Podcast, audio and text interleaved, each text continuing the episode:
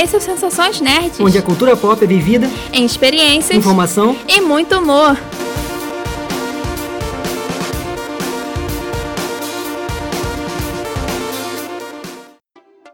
E aí, pessoal? Eu sou a Beta. Eu sou o Fabrício Gnomo. E no programa de hoje vamos falar sobre o BGSD.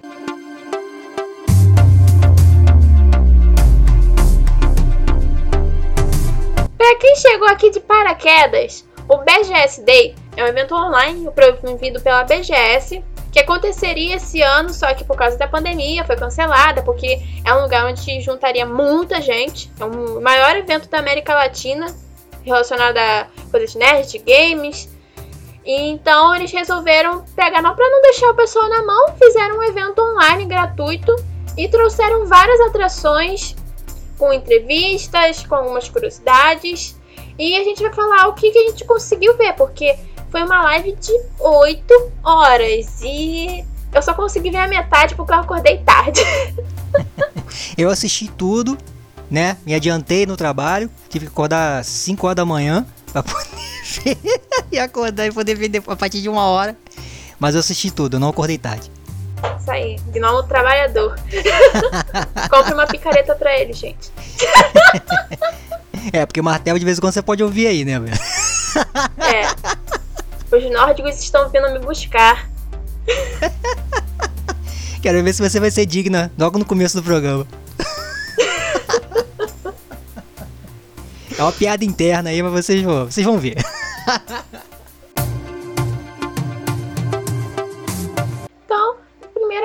a gente vai falar um pouco sobre o evento geral. É, como eu disse antes, ele durou 8 horas, começou a partir de 1 da tarde, foi até as 9 da noite e teve várias atrações é, com BGS Talks, né, trouxeram alguns especialistas nessa área de internet, é, comentando um pouco sobre alguns temas que eles achavam relevantes trazer trouxeram também muitos descontos. É, sempre eles tiveram conseguindo vários parceiros para conseguir cupons de desconto e foram lançando esses links de cupom de desconto durante a, a live.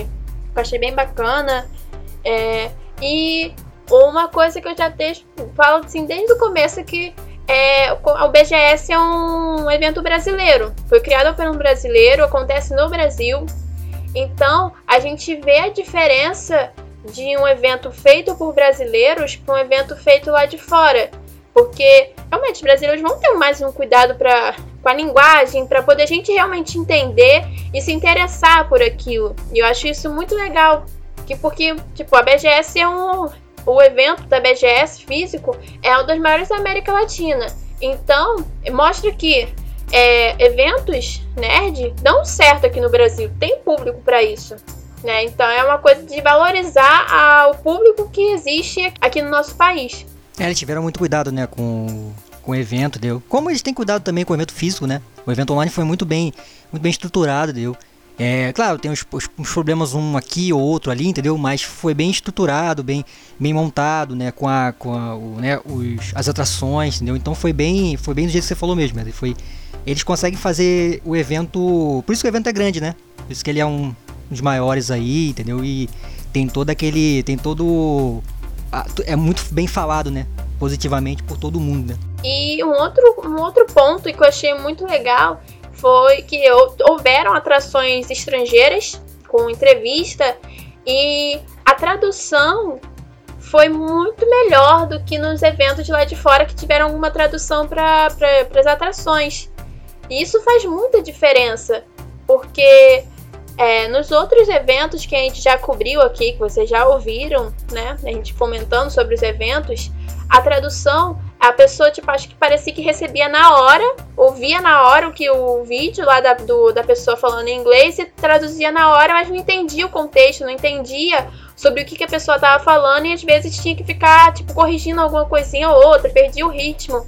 Já aqui não. O, é, o cara, tipo, recebeu, né? O tradutor recebeu, parece, pelo que eu dei a entender, recebeu o texto antes, viu o que o cara tava, o entrevistado tava falando e conseguir realmente passar de como que a pessoa tava falando pra gente poder entender melhor. E eu, isso faz muita diferença.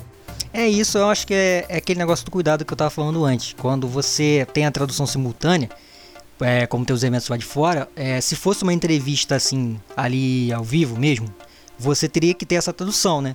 Como as entrevistas, pelo que a gente viu, né, foram meio que pré-gravadas ali, né? Você tinha a pergunta e o cara já respondia, a tradução já estava já montada de acordo ali, né? Você certinho, entendeu? Então às vezes estava falando, você estava mais tava preocupado com o contexto, entendeu? Então foi muito bem estruturado isso também. Tanto a, as duas atrações, né, praticamente que tiveram, foram deu para foi muito bem, o contexto ficou excelente, né? Entendeu? Mas eu acho que tem a ver, eu acho que se fosse, claro, se fosse é, físico, um evento físico, eles se fosse de repente num telão, vamos dizer que fosse lá num evento físico, é, talvez tivesse a tradução simultânea, entendeu? O cara tivesse ao vivo lá, entendeu? Agora, como é a internet, tem a questão da, da conexão, né? Cair, entendeu? Então, acho que foi, isso foi bem interessante e mostrou que a questão de gravar, como é um evento internacional, você não é preocupação, né? Traduzir para cá, né?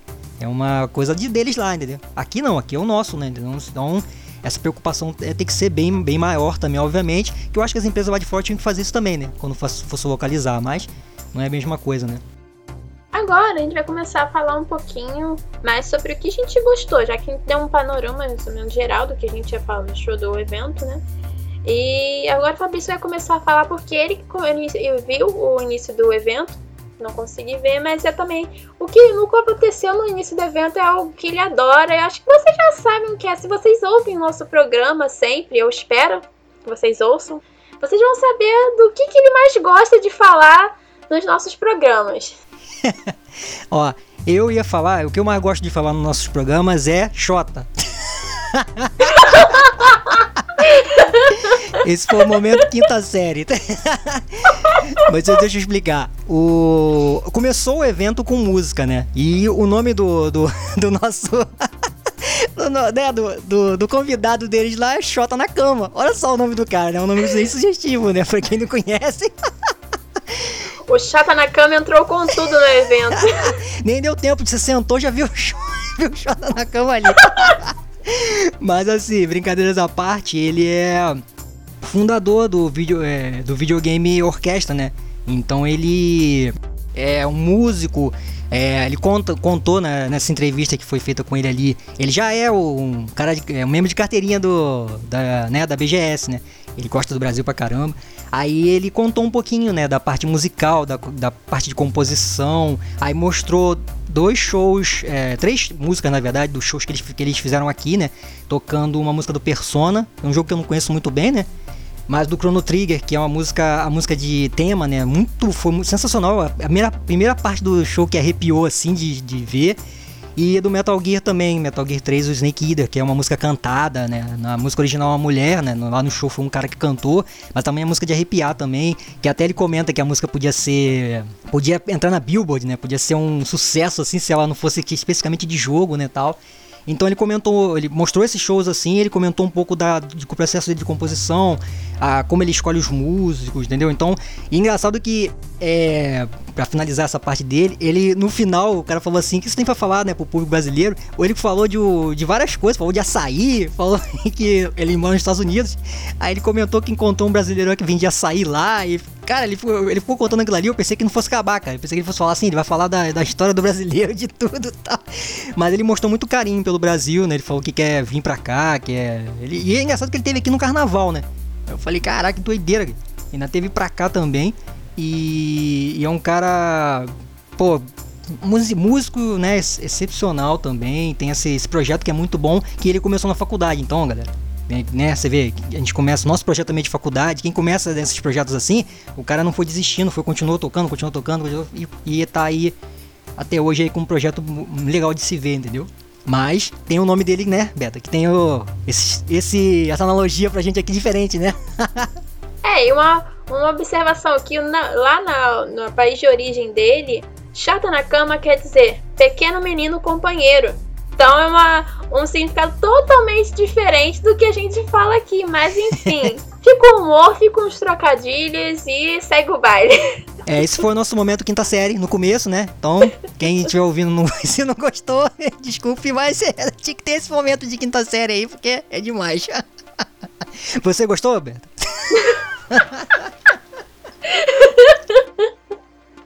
tá vendo? Tá vendo? Eu não fui digna, mas você foi. Você foi sacana. Já era a sua ida pra, pra Asgard. Segue o baile aí. Sensações Nerd. É, agora eu vou falar também um pouquinho do- da parte que eu, eu comecei a ver, né? Que eu vi mais ou menos de a partir das quatro da tarde. Demorei bastante, acordei umas. Pra vocês terem uma ideia, acordei duas da tarde, gente. Foi o, foi o meu recorde de acordar tarde. Mas. Tirando esses dados pessoais insignificantes. É, uma entrevista que eu achei bem interessante no que teve na ação. Eles tiveram vários quadrinhos e é um dos quadros do BGS Talks é, uma entrevista com Alessandro Sassaroli, que ele é head lá da. A gente não entendeu muito bem qual é a função dele, mas ele trabalha meio que junto com o YouTube na parte de game, na parte dos youtubers e tal, tipo um olheiro de youtuber. E eu achei bem interessante é, ele falar que o tema geral dele era falar como que como lidar com a, eh, com a pandemia nesse mundo digital, de produção de conteúdo.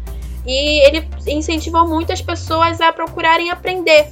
Ele falou que hoje em dia existem várias formas gratuitas da pessoa aprender é, como fazer um vídeo, como criar uma thumbnail, porque existem tantos cursos quanto plataformas. Ele deu vários exemplos do, do YouTube para poder é, postar o vídeo, do Canvas para poder fazer a thumbnail, e vários outros.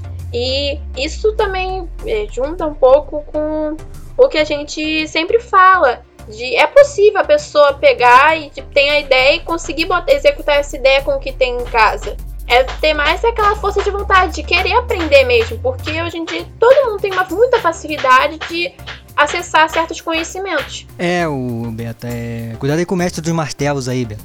Que tá, tá batendo aí. É, eles estão Tá chegando, eles estão chegando. É, uma coisa que eu queria falar dele é que essa coisa da, de você fazer com o que tem, né? Não deixar de, de montar. Porque ele falou, se você não montar, não, não criar ali, você não vai- nunca vai, vai conseguir melho- melhorar, né? Nunca vai conseguir entender as ferramentas ali. Claro que você vai melhorando o equipamento, isso faz diferença, né? Mas você fazer, né? Você, você montar e dar continuidade àquilo que você está fazendo e, e melhorando, entendeu? Então é, é, é aquele ponto, né? Você não fica pensando assim, ah, não tem equipamento aqui, não vou conseguir montar. Não, faz, né? E depois você vai pesquisando, vai se aperfeiçoando. Tem muito de curso gratuito, né? Várias coisas que até ele comenta sobre isso também. Então foi bem legal. Foi uma conversa muito, muito rica, né? Principalmente para quem, pra quem tá seguindo essa área. Não só pra área de YouTube, não, mas pra, pra youtuber mesmo, mas pra criação, né? Área de criação mesmo. Sim, e um outro ponto que ele comentou que eu achei bem interessante, ainda mais por, por, por ele ter o carro que ele tem dentro do youtuber, dentro desse mundo, é ele falando sobre o Free Fire. O Free Fire não é um jogo assim que eu curto, curta muito, né? Mas é por causa que eu ser um pouquinho mais velha do pessoal que realmente gosta de Free Fire. Mas ele disse que é o Free Fire meio que democratiza o acesso a essa- esse mundo nerd, esse mundo gamer. Porque é, o Free Fire sendo um jogo né, de celular, é, é, leva essa possibilidade da- das, das crianças mais novas poderem jogar, poderem às vezes é, idealizar entrar dentro de um campeonato, porque existem agora, hoje em dia existem milhares de campeonatos de, não milhares, mas existem muitos campeonatos de Free Fire pelo mundo e as pessoas investem nisso. As crianças veem que dá certo, que dá pra virar um pro player, que dá pra poder é, começar a criar vídeos com conteúdo, que tem pessoal assistindo o conteúdo deles. Então, é, eu concordo com o que ele falou, que realmente é, muita gente que não tem como comprar um computador, não tem como comprar um console, vê naquele jogo de celular uma porta para poder chegar ao, ao chegar ao patamar das pessoas que eles admiram. E eu achei esse ponto assim muito interessante.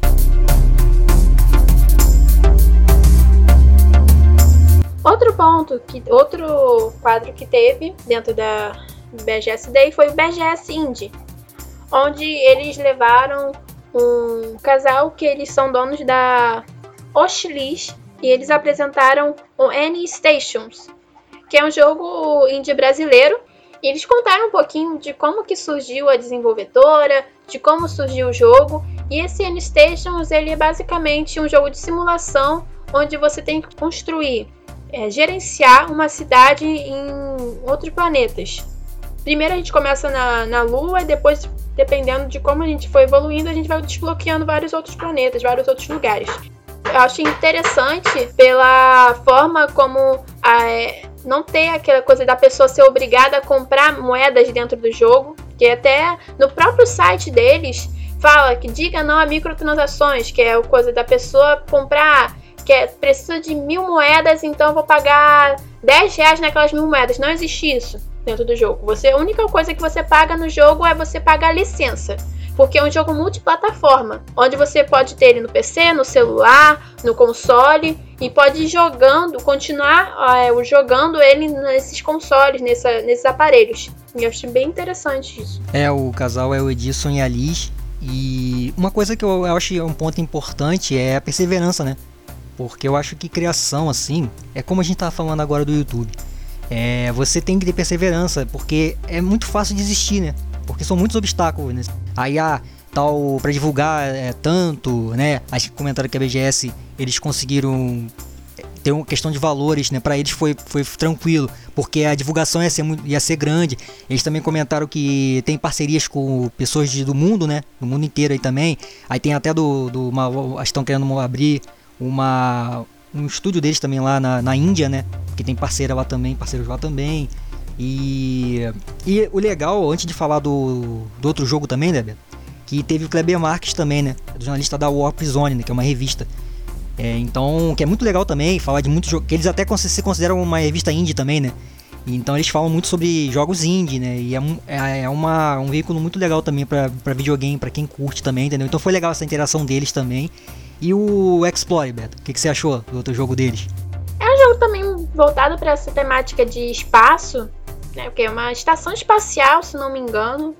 Porque eu não, não vi o vídeo pela segunda vez, mas é, o personagem está naquela estação espacial, ele tem a questão de lutar com os NPCs, que são inimigos. Você pode jogar com três personagens, você pode escolher o personagem que você quer jogar naquele dia. Você pode matar um personagem, mas conseguir determinado final, que é bem interessante também. É, são vários finais, né? Uhum. Mais ou menos isso é um jogo que vai vir ainda, que eles estão desenvolvendo, mas que é uma outra proposta que é interessante também, que é um pouco é diferente do N-Station, já que é, é a, a forma que foi produzido o N-Station foi produzido de uma forma mais fácil, porque para produzir um jogo de simulação é muito mais, é, pela palavras dele, é muito mais tranquilo do que produzir um jogo onde você vai estar tá controlando o mesmo boneco, lutando, interagindo. É, eu, eu achei muito legal a ideia. E espero que, né, que, que chegue o jogo mais pra frente aí. Fora que eles falaram das atualizações do pro N-Station, né? Que é o, né, que ia vir várias, várias coisas para incrementar o jogo, né? Ele tava até comentando sobre isso. Mas falando do Explorer, eu achei que foi interessante a ideia, né? Vamos ver porque parece legal a questão de você ter vários finais, você poder escolher o que vai fazer ali, não precisa seguir determinada coisa, né? Parece ser bem interessante, né? Também. Então vamos ver, a proposta é muito legal. Sim, depois teve. Eu achei, a única coisa que eu achei interessante desse do próximo quadro que teve que foi o News Games, né? Que teve um carinha lá do Terra falando algumas novidades dos games. É Felipe Goldenberg, Beto.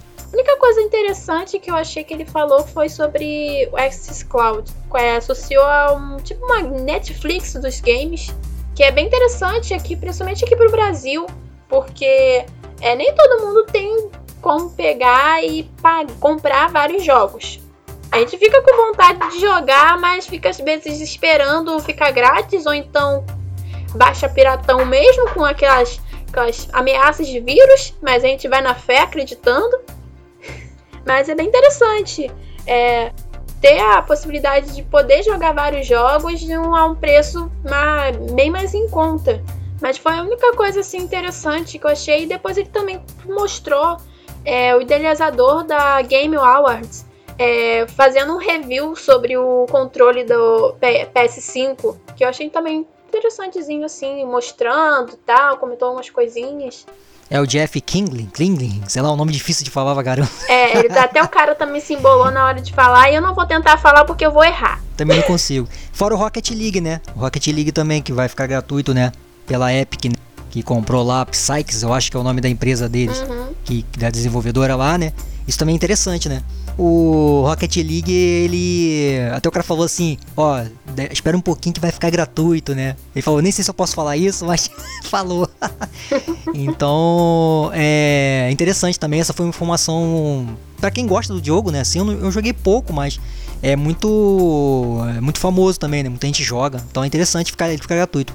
É, depois teve mais um BGS Talks, né, dessa vez com o Angeléu, que ele é um youtuber, ele é professor, e ele falou muito sobre como que ele conseguiu é, utilizar os jogos para levar conhecimento aos alunos dele. E é bem interessante, é, porque ele fala que tem como fazer isso. Que ah, falam, ah, jogo pega, é, por causa de jogo, meu filho repetiu de ano, por causa disso, não sei o que às vezes não é por causa do jogo, é da forma que o jogo foi utilizado. Ele deu vários exemplos de jogos que falam com a temática de Segunda Guerra Mundial, ou então no Assassin's Creed, que tem muita coisa de história que realmente tem é, baseado mesmo em história verídica. Então tem como levar conhecimento, tem como fazer as crianças gostarem de aprender de uma forma que elas acham legal. E achei isso bem, bem interessante dele falar isso dentro desse evento. É, o Angeléu é o criador do blog, né? E o canal Consoles e Jogos Brasil, né? E eu acho ele muito didático, né? Na, na- falando, né? Eu vi um gameplay dele, né? Já não, não conhecia muito bem, mas fui, fui acompanhar o gameplay e tal. E gostei pra caramba o jeito dele falar, entendeu? E, e legal porque ele, ele pegou as gerações todas, né, de jogos, né? Até comentou lá do Atari que o cara ficou olhando assim, né? O apresentador, que acho que não devia nem saber o que ele tá falando. Que ser é esse? Ele falou do manche lá do, do Atari, que eu cheguei a ver, mas anos depois, né? Mas joguei aquele Atari que ele falou, não peguei quando lançou. Mas cheguei a ter esse Atari que é realmente é meio esquisito. Mas é, é, é legal porque é, você tem as histórias, né? E o que ele, e o que ele comentou é que ele gosta de fazer o gameplay é, é, é, visualizando as coisas do jogo inteiro, né? Principalmente jogo de, his- tem, que é mais focado em história, visualizar tudo. E ele também faz negócio de easter egg no canal dele, né? Tava acompanhando lá no canal dele algumas coisas de easter egg também. É interessante pra quem para quem gosta desses, desse estilo, coisa de easter egg, quem, a, a questão de se focar na história, né? Com essa coisa que você falou da, do aprendizado, né? Esse é interessante também. Então, foi legal. É, nesse, nesse, nesse mesmo painel aí, teve Humberto Martinez, né? Que é da editora Europa. Mostrou né, as revistas né, que eles fazem de jogos, falando de história de jogos, né? Que eu achei muito legal porque eu praticamente cresci lendo essas revistas, né? De, de, de história. E eu lembro que quando ele mostrou, quando ele- no evento, eles mostraram um, um pôster que tava dentro da revista, né? Que era de. eh, Tipo daquela linha temporal dos videogames, né, Beto? Que pra quem, quem não viu, né? Se for, ver o evento, vai ver eles mostrando lá, muito legal. E eu lembro que eu tinha uma revista que tinha essa linha temporal e na época ia até o. Acho que até o Play 2, eu não lembro agora. E aí você vê que, como aumentou, né? Teve um monte de videogame também depois. E é legal, né? Você ver essas histórias. Tem uma coisa que ele falou que no, no próprio quando ele tava na entrevista ali, que a galera que cresceu jogando 8 bits, 16 bits, né, tem aquela paixão por aquela época também, mas ele falou que vê muita gente que nasceu bem depois, né, pegou outras gerações, né, para frente, que joga os 16 bits e o 8 que for e tem a mesma paixão. Ele não sente essa diferença de paixões não, entendeu? De quem viveu lá no lá atrás, lá nos anos 80, nos anos 90, e para quem viveu, quem cresceu recente e também gosta, entendeu? Tem a mesma paixão. Ele falou que a paixão é a mesma, então ele falou, os videogames antigos realmente nunca vão morrer, porque você continua essa- mantendo essa paixão pelo, pelo jogo, pelo videogame para pessoas mais novas, entendeu? Por isso que ele falou que a revista é uma coisa que se mantém por, por conta disso também, né? E é legal porque ele falou, né? O cara é jornalista de, de videogame quanto tempo aí? Mais de 20 anos, né? Muito legal também. Sim. Logo depois dele, teve um pessoalzinho da BGS Jam, que eles apresentaram. Eles primeiro teve lá um dos, do- dos cabeças da, da BGS falando um pouquinho sobre a BGS Jam, o que, que é, e falando que vai ainda vão lançar o desafio, que o BGS Jam é basicamente é, vários grupos de jovens que tem acho que umas cerca de 8 horas para montar um jogo do zero com um tema que eles dão na hora. E é bem interessante. Depois, quem consegue ganhar, é, ganha estágio, tudo. É bem legal e deu, teve uma entrevista com os ganhadores do ano passado.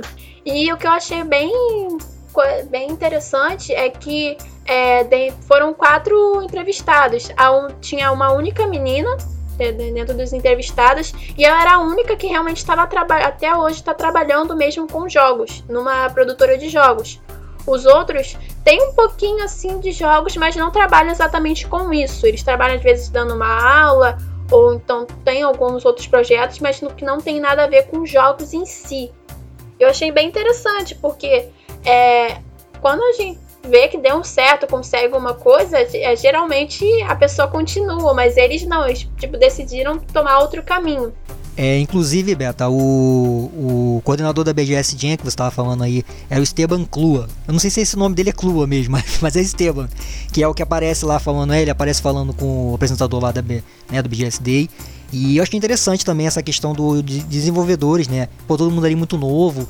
E é legal essa questão de premiação, porque você vê que tem as pessoas que é, tem, tem um interesse de criar isso, né? Eu particularmente achava, eu sempre achei muito legal quando, né, quando era moleque, né? E mas só sempre gostei mais da parte de musical, né? Mas essa questão de você ter a música e ter o jogo pronto ali, né? Uma coisa muito legal. Mas você viu que o cara, um deles, acho que foi até um que já, já trabalha também, né? Na, numa empresa assim, comentou que ele fazia jogo, achava que fazia, quando chegou na hora de chegar na empresa mesmo, ele viu que era totalmente diferente, né? Falou que o negócio era outro, é outra história, né? Aquilo que ele fazia era só o princípio mesmo? Então bem interessante. O próximo foi a grande entrevista com o dublador do Mario, que é o nome é Charles Martinet. Isso aí. It's me, Mario. Ah, muito legal. e foi, eu achei a entrevista dele sensacional. Teve aquela coisa também da tradução, que eu achei muito boa a tradução a gente estava falando até antes no, quando, no começo do programa, a questão da, do cuidado que eles tiveram com a tradução para realmente conseguir passar o que o cara estava falando pra gente. E é, o cara explicando como que ele virou a ser a voz do Mario, é, de como que mold, se moldou a vida dele depois disso. É fantástico. E o que eu achei mais legal, assim, de tudo, é ele falando que quando ele pega para jogar o Mario, ele comparar o primeiro Mario, foi que foi lançado, com o mais atual, é, dentro do jogo do Mario eles conseguem manter a mesma essência. E isso é primordial dentro de um jogo, porque Mario marca a vida de todo mundo. Não tem quem não conheça Mario. É o. Pô, essa daí pra, pra mim foi é, junto com na cama lá, né? Não vou ficar repetindo o nome dele porque é engraçado. Vou acabar rindo de novo. É, ele foi para mim foi a melhor parte assim também da, da do BGSD, né? Porque arrepia, né? Ver o cara falando. É, apesar de que eu uh, tava até comentando com o Beta ontem, quando a gente me falou sobre o evento, a gente tava comentando sobre o evento para fazer o programa, é que a entrevista ficou diferente porque o Edu, né, que foi o BRKS Edu, né, que fez a, fez a entrevista ali também, falava e não tinha aquela interação porque não era ao vivo, né? Então, teve esse ponto da entrevista assim que ficou, ficou esquisito, entre aspas, mas, o, mas as perguntas foram muito boas, né? O cara ele comentando. E falando sobre o Martinet, o Martinet ele, ele dubla ele faz a voz né, do Mario, do Luigi, do Wario, do Waluigi, do Baby Mario, do Baby Luigi. Quer dizer, tudo, a Nintendo toda praticamente. Ele tá lá fazendo as vozes. E, e é engraçado que assim, é, mais umas, alguma, eu, separei algumas curiosidades. Ele fez a, a, voz de um jogo chamado Super Punch Out, é um jogo de boxe também que tinha da, do Super Nintendo. Ele fez o locutor, os boxeadores, o árbitro, ele faz tudo, né? Todas as vozes. então, com vários jogos. E ao todo ele fez 150 vozes já. Caramba. Pra Nintendo, assim, desde que ele começou. E tem aquele negócio que ele começou por acaso, né? Ele não queria fazer aquele teste e acabou, ah, vou, ah, beleza, vou lá fazer e acabou passando com o jeito dele de fazer o, o personagem. Né? E, e aí também ele dublou o primeiro, pela primeira vez, né? Um, um jogo do Mario foi num um pinball, uma máquina de pinball do Super Mario Bros. 92. Só que ele não foi acreditado, né? Ainda teve isso também, né? Só depois é que ele foi, realmente foi aparecer o nomezinho dele lá. E... Mas o primeiro jogo mesmo foi o Mario in Real Time. Que aí ele teve aquele negócio de sensor, sensor de movimento tal. E até, eu até separei uma, uma, uma frase, uma frase que ele falou também que eu achei muito legal, que tudo que parece diferente só nos aproxima, né? Então é, é, além disso, né, ele falou ainda falou várias frases e essa é bem interessante porque a questão de ser diferente, né, as pessoas têm a questão de, de ficar falando, querer separar aquele negócio, mas não, você vê que O, quando você tem o seu, seu alguma coisa que você curte, que você acha que ninguém curte, mas sempre tem um, um nicho, né, Beto? Sempre tem alguém ali, sempre tem uma galera que vai que vai te, te, te abraçar de alguma maneira, né? Então é bem interessante. Para mim foi o melhor, das melhores partes do da, da BGSD e tem que tirar o chapéu pro. Literalmente tirar o chapéu do Mario pro Charles Martinet. Porque ele foi sensacional. E é uma pessoa que parece super animada, né? E ama o Brasil, né?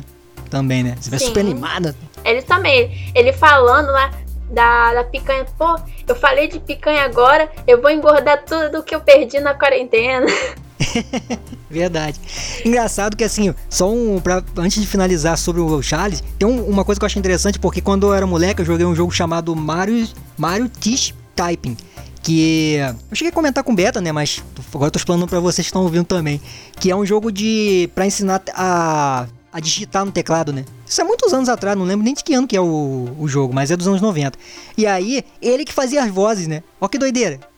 não quer saber que, que, tipo, sabia que tinha o dublador, mas não sabia que ele já fazia. Aí, quer dizer, vendo que. É, pesquisando agora, você vê que já fazia as vozes lá antigo. Mas eu não sabia que essa mesma voz que veio do jogo do Mario 64, que pra mim ele tinha entrado nesse Mario aí, né? Mas não, ele já fazia as vozes antes desse, desse, desse Super Mario 64 lá, que é o mais Talvez seja onde tem as vozes mais impactantes, né? Mas olha que doideira, né? Eu joguei um jogo lá atrás que tinha as vozes lá e o Char já tava lá na, na vida, na né? minha vida, lá aparecendo com a vozinha, né? Que é bem legal também, entendeu? Então essa foi uma das partes que eu achei muito maneiro também. Foi, foi muito bom, né? De, de ver, de, de, de ver, de poder ouvir também a, as, as palavras dele e tal. E para fechar com chave de ouro, é, a, o BGS Day trouxe uma discussão bem interessante sobre o, o esportes né, que teve foi o último quadro BGS Sports, e trouxeram quatro jogadoras profissionais, quatro gamers profissionais, e elas contaram um pouco como que ser uma gamer dentro do, do mundo hoje em dia, é, falaram sobre o preconceito que, ela, que elas sofrem ainda, né? Um absurdo uma pessoa sofrer o preconceito dentro da comunidade gamer por ser mulher, mas isso existe, a gente não pode tapar os olhos para isso. Mas é, achei bem interessante trazer elas falando sobre como o que, que levou elas a começar a querer jogar, se profissionalizar, a trabalhar com isso, porque é, de certa forma dá uma visibilidade maior para essa categoria e incentiva outras garotas também a quererem jogar a quererem se tornar profissionais. E traz muitas questões sobre é, como que muitas vezes os caras dão umas de babaca e ficam tipo, xingando, falando: ah, a mulher não sabe jogar. Ah, meu, meu time perdeu por causa que ela é noob. E coisas piores, né? Então, elas falaram que existe isso. É, até o momento, é, o apresentador falou: ah, mas já aconteceu de algum cara pegar e defender vocês, tipo, tipo repreender o outro cara que xingou vocês.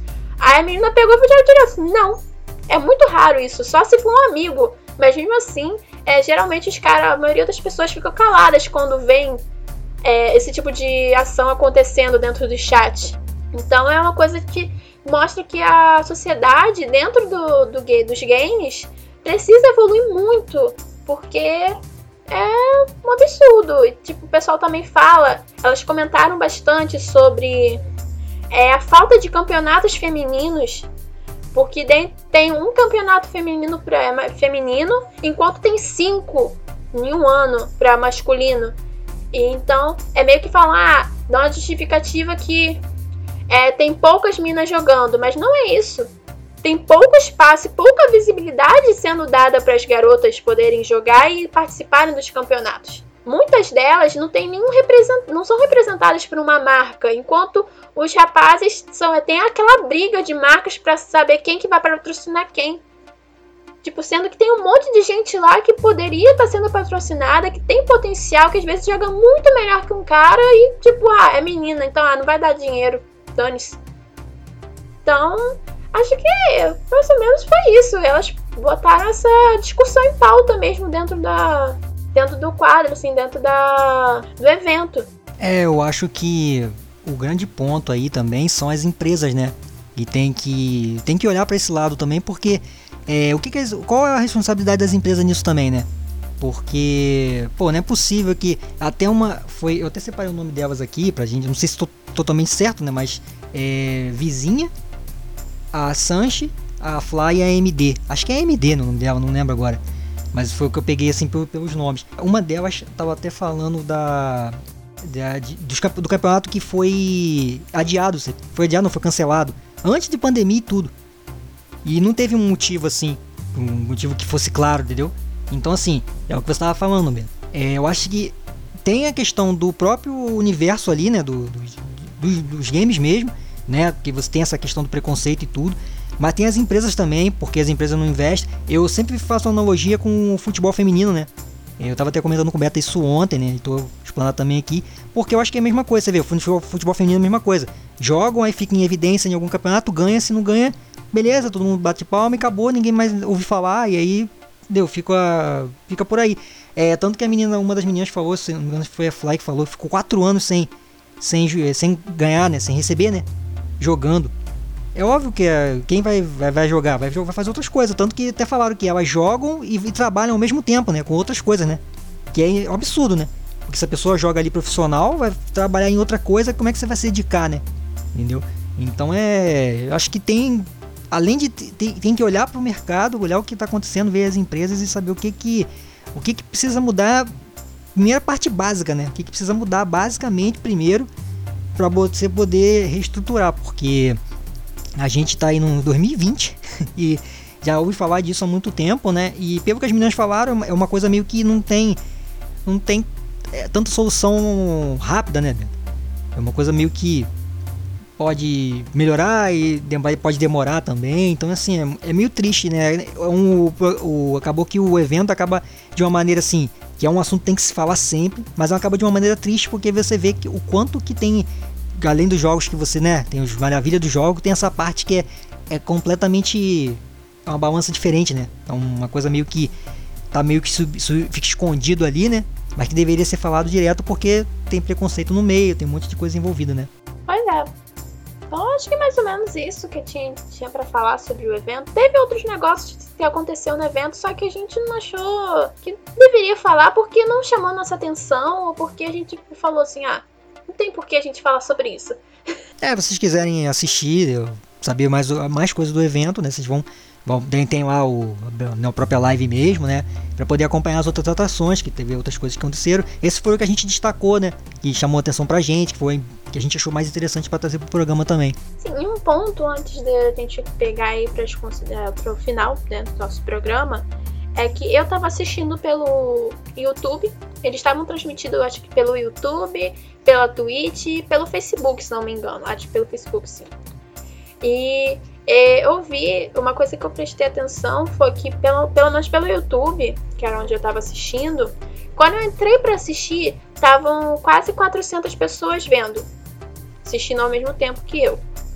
É, ao longo da, do tempo que foi chegando às 9 horas, a live terminou no, no YouTube com 200 pessoas assistindo só. E eu fiquei tipo, poxa, será que não tem pessoa assistindo? Aí até o que o Fabrício falou, ah, pode ser que muitas pessoas estejam assistindo no Twitch. Eu acho isso bem interessante, porque é, meio que é, essa parte da live tá saindo da, do YouTube, apesar de YouTube ter muita, muita live, principalmente de música, muita gente tá migrando pro Twitch em relação aos jogos. Hoje em dia, a maioria da, das lives de jogos, de gameplay, acontecem no Twitch. Tanto eu acho que pelo chat de lá ser mais dinâmico, isso é bem interessante, é uma coisa assim para se comentar. É, eu acho que é interessante também, entendeu? Mas também é, é a questão de, de, de, público, como você falou, tá dividido ali né, entre, os, entre as plataformas também. Mas.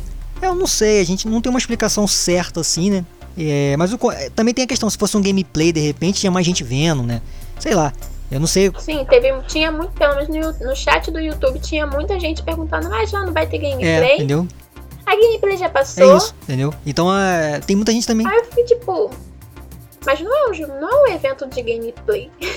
é, eu acho que tem muito a ver também com isso, entendeu? Como era uma, tem coisa de entrevista, tem gente que não, não gosta, né? De assistir, não tem um saco para parar pra ver, entendeu? Então tem um público para isso, né? Como não tinha, não tinha gameplay, talvez pudesse ter sido isso também, a questão de ter pouca gente também, mas Mas o assim, importante é que eu acho que o evento foi bom, né? Foi muito legal, assim, entendeu? Não tem. Essa questão de público é uma coisa que eles devem ter visto, né? Devem. Não sei como, como é que foi o público na, assistindo no, no Facebook, na Twitch mesmo, sei lá. Mas é interessante esse ponto assim de se levantar. Eu acho que é mais ou menos isso. Acho que a gente já falou tudo que tinha para falar hoje, né, Fabrício? Ah, com certeza. Temos um resumão de uma live de 8 horas.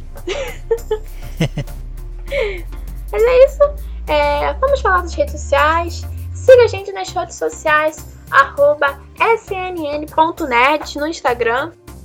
É, nosso blog www.sensaçõesnet.blogspot.com As redes sociais do Geek Kong, arroba Geek Kong no Instagram, Twitter, Facebook, é, o site www.geekkong.com.br.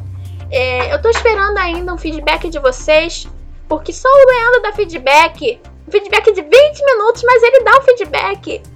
Então, deem feedback pra mim, gente. Não é pedir demais. Por favor. Eu quero saber a opinião de vocês, se vocês estão gostando, se vocês querem que a gente fale sobre outras coisas. Isso é importante. É, esse foi o meu momento pedindo que vocês me deem um feedback. Mas é, acho que é isso. No geral, continue em casa, quem der, continue usando máscara. É, cuidado com os mercados, porque pelo menos na minha cidade aqui hoje eu fui no mercado, estava lotado aquele mercado, deu vontade de sair atropelando todo mundo de carrinho. Mas acho que é isso, Fabrício. Você tem alguma coisa para falar? É, eu queria né, só falar que agradecer quem tá ouvindo, né? É, espero que não peça pra gente falar de Xota na cama, é, porque é complicado. É, e que o pessoal se, né, só foi fora descontrair mesmo, mas o pessoal se cuide aí, né, porque tá difícil, né, um pouco. Mas, né, vai ter que conviver com isso aí, né? Não tem como ficar mais tempo, tanto tempo em casa, né? Vai ter que as coisas vão se abrindo, se reabrindo de alguma maneira. Mas então é mais para pessoa se cuidar mesmo e novamente agradecer para quem tá ouvindo, porque a gente realmente assistia as 8 horas de live, porque eu tive que adiantar muita coisa antes para poder assistir. Então assisti para cobrir, para trazer para cá, mas para mim foi muito legal. Então, para quem, para quem não conhece, por exemplo, o Charles Martinet também é muito legal de assistir, pegar lá e assistir um pedaço dele, o próprio Jota também que a gente tava falando, também que é legal. Mas o Charles é que é uma coisa que acho que é geral, né? Todo mundo, muita gente deve conhecer. Você jogou Super Mario Bros, qualquer um deles ou, ou os mais novos, o que for, você vai lá e vê essa entrevista dele que, que é muito legal ele, ele comentando e só a energia dele já te anima também. Então, gente, acho que é isso.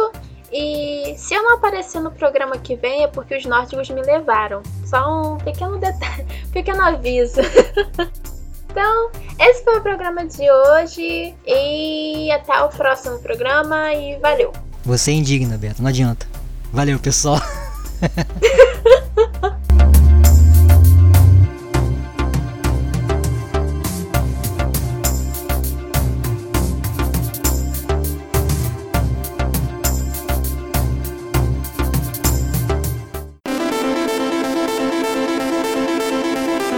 Sensações Nerd, onde as experiências são as nossas prioridades. Oferecimento GeekCon.